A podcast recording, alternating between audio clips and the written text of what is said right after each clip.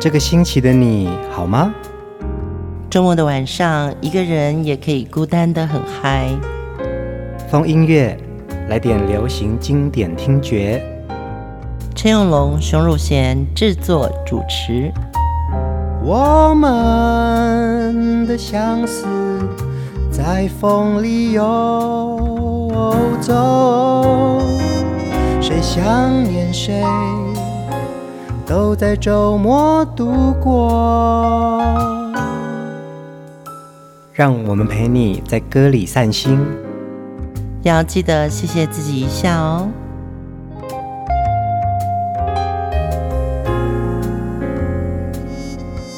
欢迎收听风音乐，我是陈永龙。嗨，我是熊汝贤。听风音乐的节目啊，感觉好像是在搜寻很多我们的记忆体哦。透过这些歌串起曾经我们经历过的美好时光。嗯，最近有感觉到听风音乐的歌啊，嗯，我们好像特别偏爱一种比较有期盼，应该是说有一点光的歌。嗯嗯嗯。对，我们好像就是比较少忧郁的歌曲哦，可能跟我们俩个性也很像。我觉得有很多流行歌里面的光明面啊，是会吸引到很多人的耶。嗯，歌曲它本身是有生命力的。嗯，然后呢，透过词曲作曲，然后演唱者，嗯嗯，还有听的人。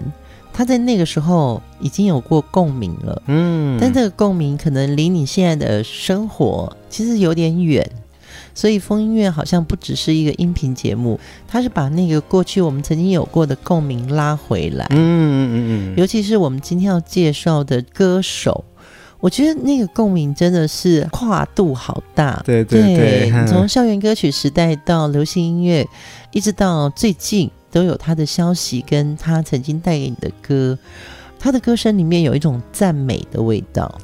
嗯，我觉得他的歌声的明亮感啊，的确就会有一种很奇特的召唤。是他的那个清脆跟表达出来的那个阳光，它是慢慢洒在你身上，有温度的。我们今天要介绍的这位，不管是从校园歌曲到流行音乐，她都是我心目中的女神，就是正义。呃，各位朋友，我相信有非常多人在期待风音乐可以制作正义的主题哦。嗯、呃，听了好多好多他的歌，我姐姐就是正义的歌迷，哦，所以其实我们在家里从小就听到很多正义的歌。听郑怡的歌，好像夏天听他的歌，就是觉得有一股暖流。嗯，但是呢，秋天听你又会有一点点小小的惆怅。嗯，但你不会忧伤。嗯，很奇怪，郑怡的声音不会让人觉得忧伤，即便他唱的是伤情歌，他心里面还是会有自我疗愈的那个。过程，呃，郑怡啊，其实有人说他叫天文歌手哦，因为他在唱的歌里面有很多的大自然，嗯、星星、月亮、太阳、野火、小雨，都在他的歌里面呈现出来。嗯，每次听到郑怡的歌，我好像就回到了那个背书包的年纪。嗯，从校园歌曲听到他唱的每一首歌。我好像是跟他一起长大，嗯，从少女变成了一个社会人士，走入了另外一个成人的世界，嗯，但是我们心里面那颗赤子之心永远没有变。郑怡的确是从校园歌曲时期。跨到流行歌坛的一个很重要的参与者跟见证者。嗯。今天呢，我们要带来的第一首歌，一定是大家都非常熟悉，而且它也因此奠定在流行歌坛很重要的地位。小雨来的正是时候。都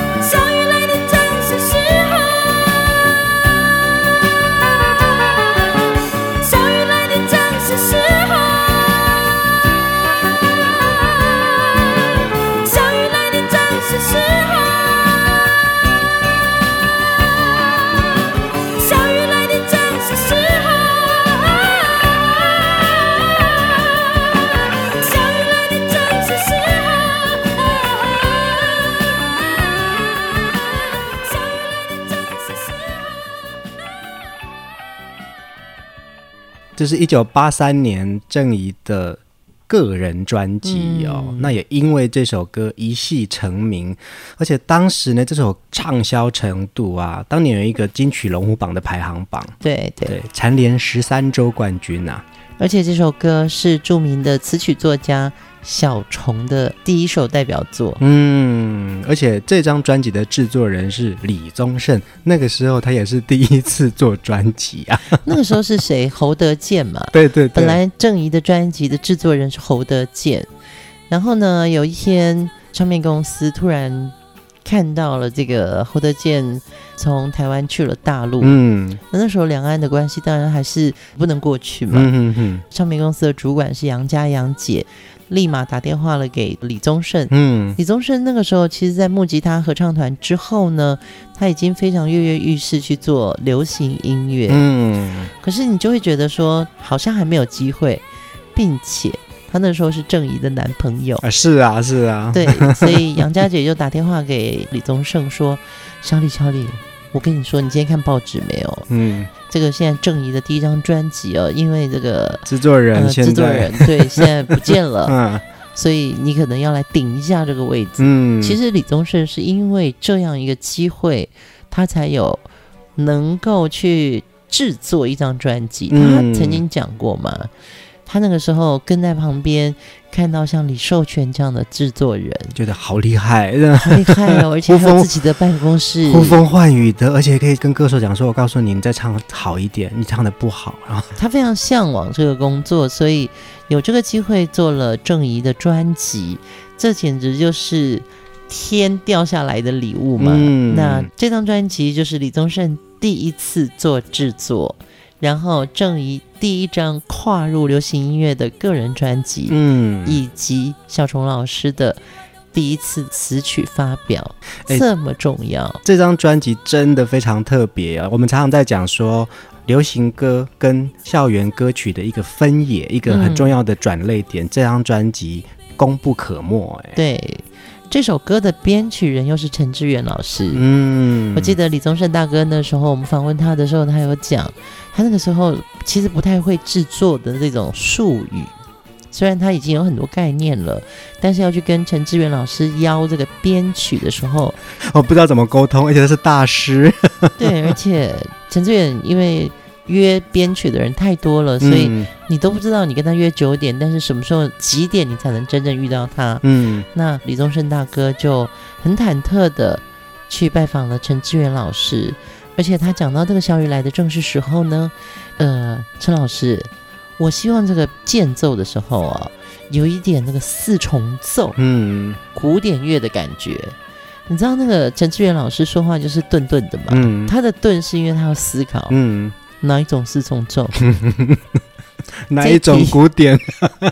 这一题就把李宗盛大哥考倒了。嗯、你说的四重奏是哪一种四重奏？嗯，有时候创作人开始制作一张专辑的时候，他有很多想象力，很多天马行空。可是到执行面的时候，没有素材，他没有素材，然后他不晓得怎么跟人家讲，必须要去跟。编曲沟通，嗯，他那个沟通可能是一个画面，是一个意象，或者是你以为的那个名词，嗯。可是真正的编曲者他会说，你要哪一种啊，小雨来的时候，这首歌的成功，也就是这几位大师跟郑怡，嗯，他们一起创造了这张专辑的光辉时代。我们刚刚讲到郑怡的歌声总是出现一种光明面哦，嗯，听他的歌就让我们想飞。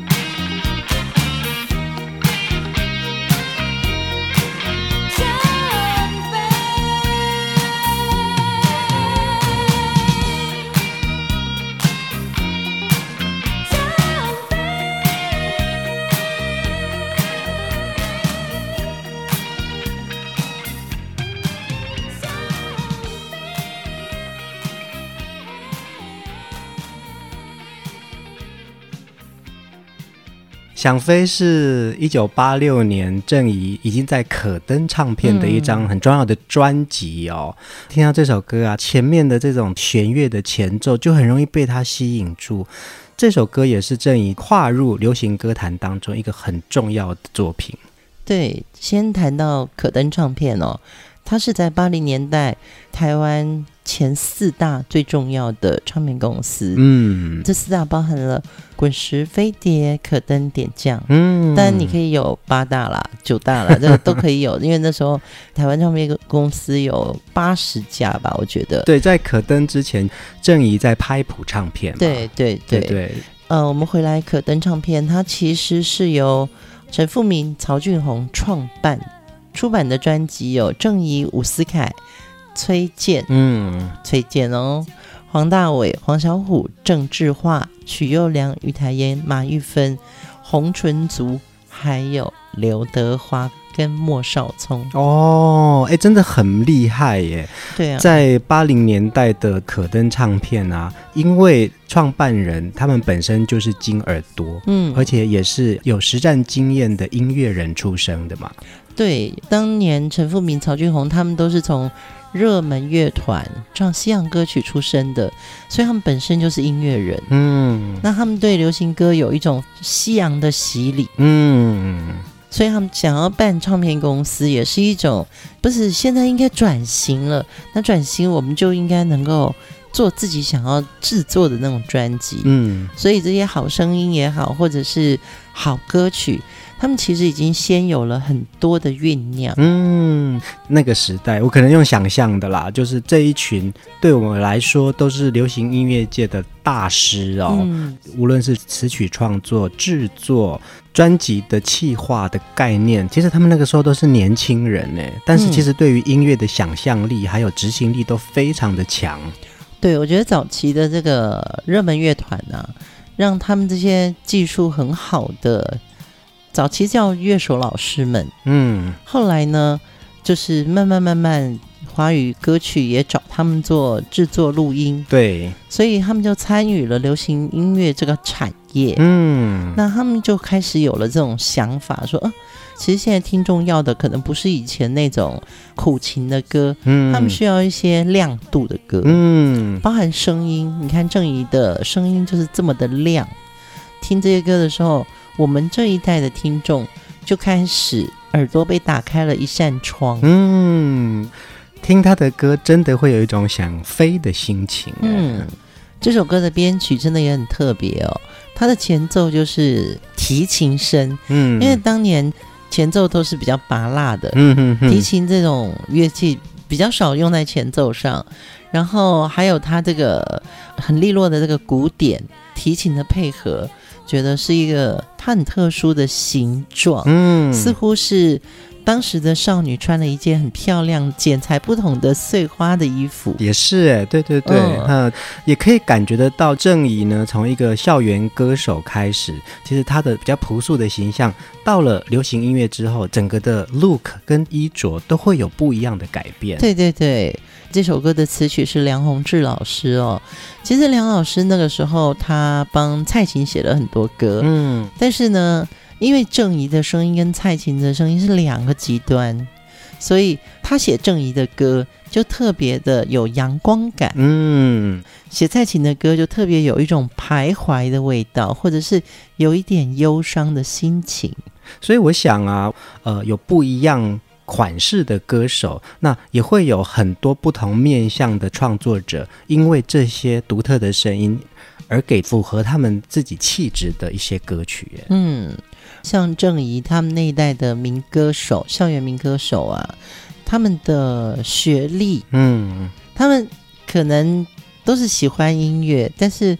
呃，像郑怡就是台大历史系的，非常优秀哎。嗯，台大历史系还出了一个奇遇哎，对，他的学姐，两位民歌天后。嗯，呃，在校园歌曲时期，这些诠释者，他们可能真的有这些话想说。那整个社会的经济面好像比较好了。对对对，有了校园吉他社，有了热音社，大家都可能有一点点。能力去买把吉他，所以唱歌这件事情变得可以很自我。嗯，因此我们听到非常多面向的正义哦。接下来这首歌也是大家都非常喜爱的心情。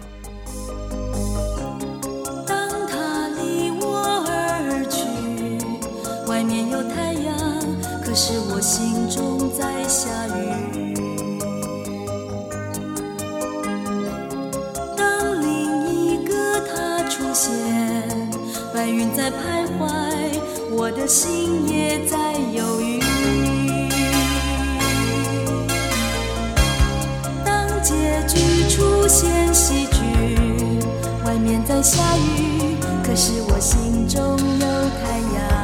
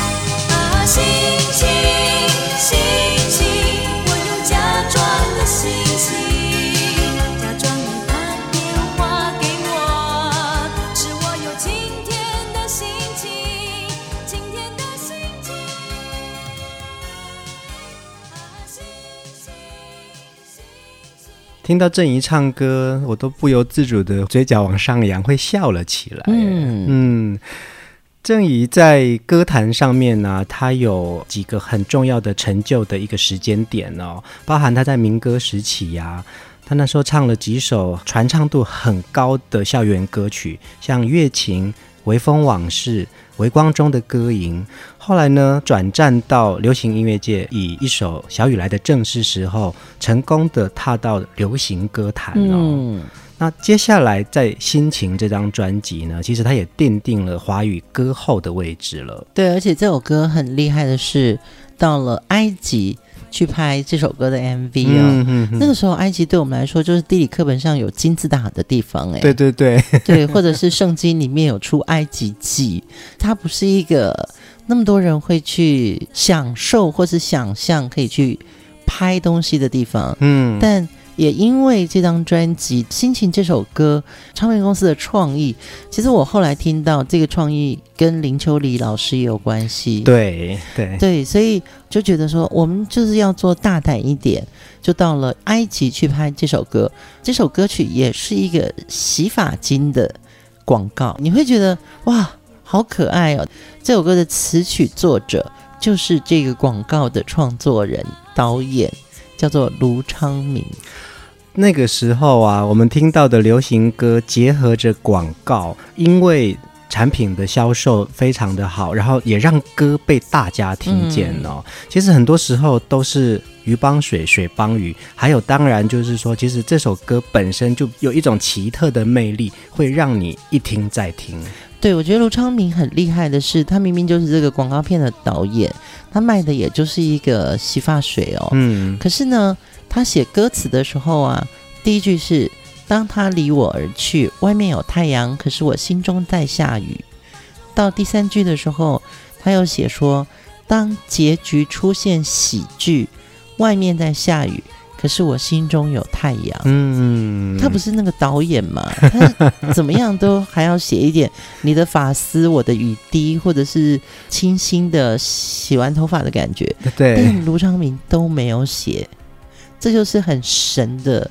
功力，嗯，其实我还是蛮有印象的。这一支广告片啊，女主角是丁柔安啊，对，呃，奔跑在一个阳光底下，然后有下雨这样，然后可是她就是一整个微笑，你就觉得说哇，不管怎么样呢，就觉得那个洗发精好像就会让你的头发很香。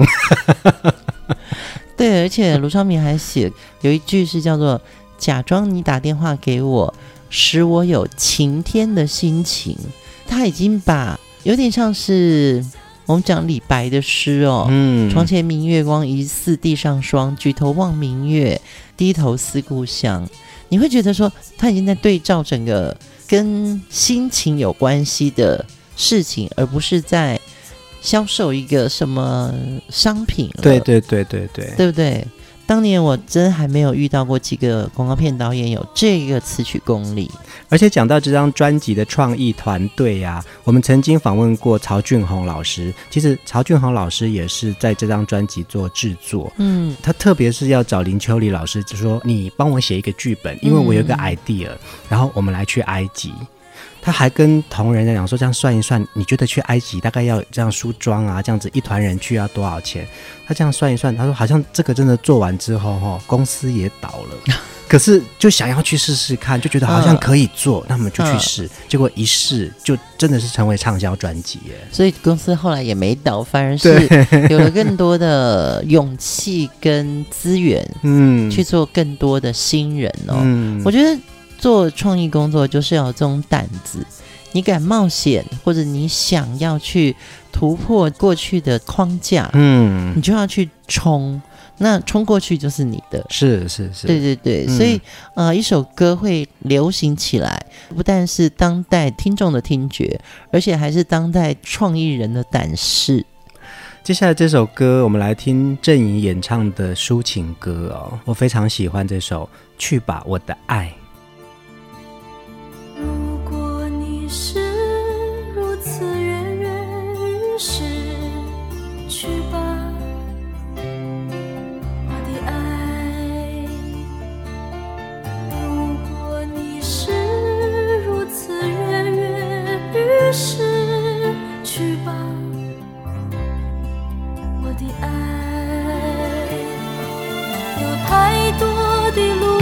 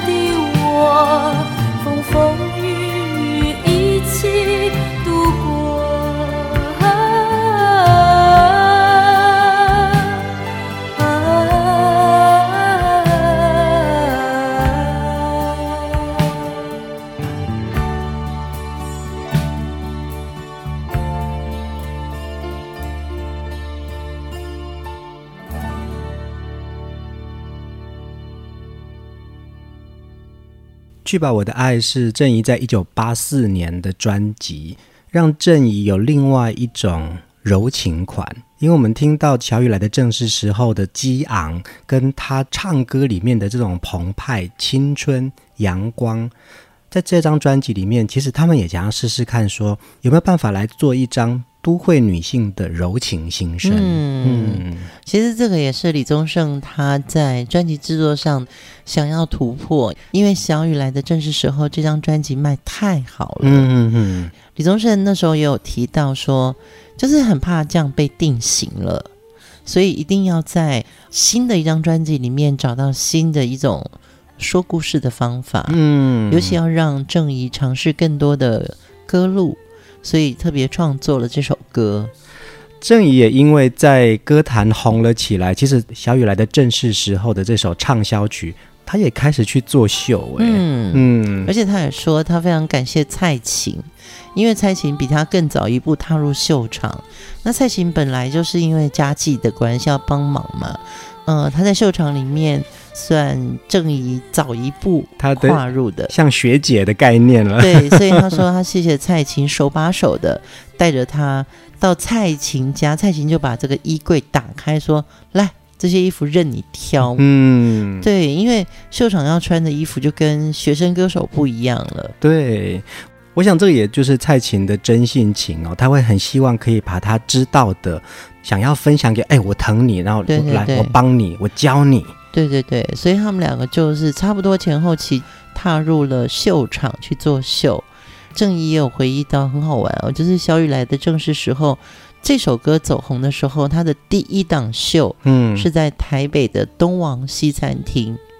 那当时这个秀的主持人是张飞，嗯，对，他说舞台上设计哦，居然是几栋茅草房，还有几只羊。然后郑怡说。那是活的羊哎、欸！你看那个秀场，当时资本真是下得很重啊。真的要把一个场景这样重现，然后就真的就拿几头羊放在舞台上、欸。对，可是小雨来的正是时候，这首歌跟茅草跟羊有什么关系呢？可能那个时候就是校园歌曲有一种田园派，对，田园派淳朴风，对不对？对，所以秀场就特别造了一个景，嗯，就是还把活的羊牵上来，我觉得那真是了不起。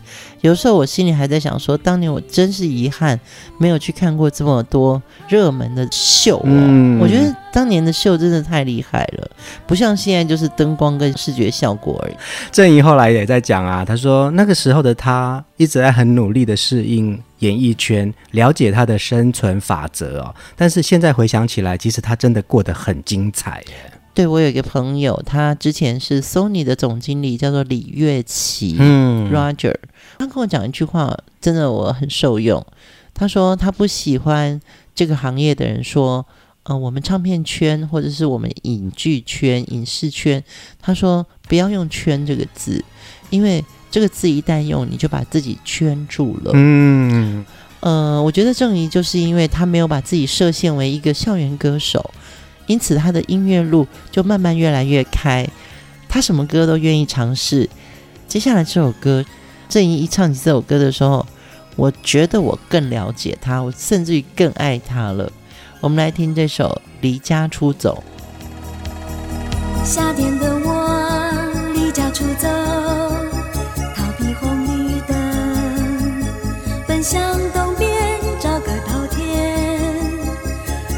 尽情撒野。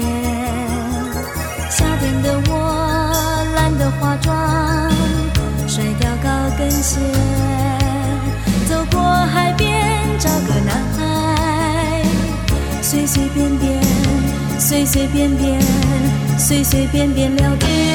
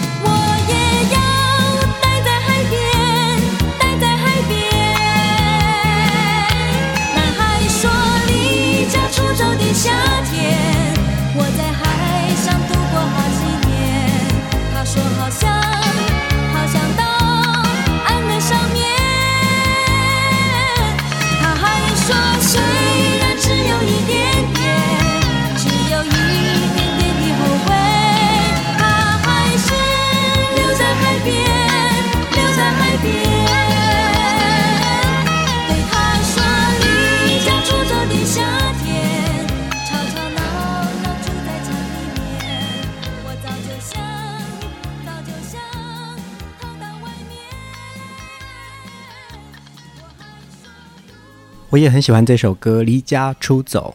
夏天的我离家出走，逃避红绿灯，要离开你现有的环境之后，你才会发现到你的生活更开阔。这首歌又要弹回来，这个词曲作者还是卢昌明哦。我实在太喜欢卢昌明的作品了。我那天在一边听歌，我还一边传讯息给永龙，我说听郑怡的歌，真的尤其听到卢昌明老师的作品，我好感动，好感动。即使是轻快的歌，我都想哭。嗯，因为你可以看到一个创作者他在重新塑造一个新世界，并不是那个纸上或者旋律里面的世界，嗯，而是你看到了另外一个第三空间。在那个时候，我们在流行歌里面很难看到这个世界，因为你不太能去想象离家出走。郑怡用这首歌带你。已经离家出走了。你有没有觉得卢昌明的作品有一种都市童话的幻想啊？我不太能定义它，因为当我在这个行业里面的时候，其实卢导还在嘛。因为我那时候搭很多广告歌，嗯，就是这是我在唱片公司的工作任务。那我没有跟卢导合作过，可是呢，当时就很耳闻到他的脾气甚大啊。是哦，对，我们那时候常常会因为。广告商可能对于某些画面或某个歌不满意的话，就要一直修改，一直修改。我曾经搭过广告歌，就是修过几十次都都不稀奇。那我听说卢导是不改画面，不改画面这个东西呢，当然我觉得有一些有个性的导演的确是如此。但我听到最严重的一次是卢导在客户面前直接把支票撕掉了。哇塞！他说我不做了，这就是我听到的卢昌明。可是那个时候我已经看到他的词曲作品了，所以在看到他的影像风格跟知道他的故事的时候，我就会觉得，你就是跟别人不一样。嗯，他的广告片也是跟别人不一样，所以你会撕支票。嗯，你说你我跟大家听众朋友。你们说说嘛？我们会为五斗米折腰。对啊，如果一张支票放在你面前，那张纸你会撕吗？嗯，不会啊。我也诚实的说，我不会。我们就好啊，那就改。我真的会改画面，我愿意，我愿意改旋律，我愿意。我真的曾经还在客户面前唱过广告 demo，哎。你说那个雷诺汽车四个字怎么唱进这个歌里面？嗯，我还真现场掰唱哎、欸啊，真的哦。对，那怎么办呢？这个卢导演撕支票跟他写歌离家出走，这完全就是他的个性。嗯，我们看看能不能有机会做到卢昌明的专题哦。他的确有非常多的创作好歌哎、欸。嗯。在郑怡的这个专题呀、啊，我们回味了许多经典的作品哦。今天的最后一首歌，我们要来听《天堂》。这首歌呢，是郑怡在一九九一年，等于是在他歌坛的最后一张专辑。后来呢，他也主持广播节目，主持了好长的一段时间。嗯、后来他又呃移民到国外去了。是最近这几年，我们又看到郑怡姐回到台湾来。对对，嗯、我。去年还去他的饺子馆吃，呃，非常丰富的这个各色的饺子。嗯，对，那个时候我看到郑怡姐那个爽朗的个性，你知道她真的是舌尖上的饺子。嗯，因为他们开发很多新口味。对，但是好像今年好像是因为什么房东有租约的问题，对，对所以他们就把饺子馆收了，嗯，是有点可惜。可是郑颖姐是永远不会寂寞的，她现在还在社群媒体上面教大家编织，然后开这些网络的课哦，嗯，我觉得都非常有趣。喜欢听郑怡的歌的朋友们，你还是可以继续关注郑怡，他现在在做什么？我们就在《天堂》这首歌先跟大家说晚安，下一集继续来听郑怡，大家晚安。嘿，亲爱的，不是我不想留在你身旁，我以为天堂总是在远方。嘿亲爱的，坦白说，我的过去有几分很像你，一样在寻觅。只是日日夜夜，岁月过去，走进千万里，我也曾向往。也曾彷徨。梦想的路上，我日日夜夜轻轻叹息，只想告诉你，没有爱情的地方，没有天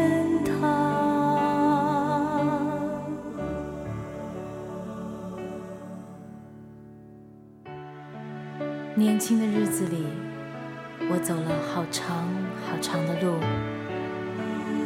只为了想去找属于我梦想中的天堂。如果真的有那样的地方，我想应该是一双渴望你的眼睛，一双热情等待你的背膀，还有一盏温暖的灯，那就是只是。日日夜夜，岁月过去，走进千万里，我也曾向往，也曾彷徨，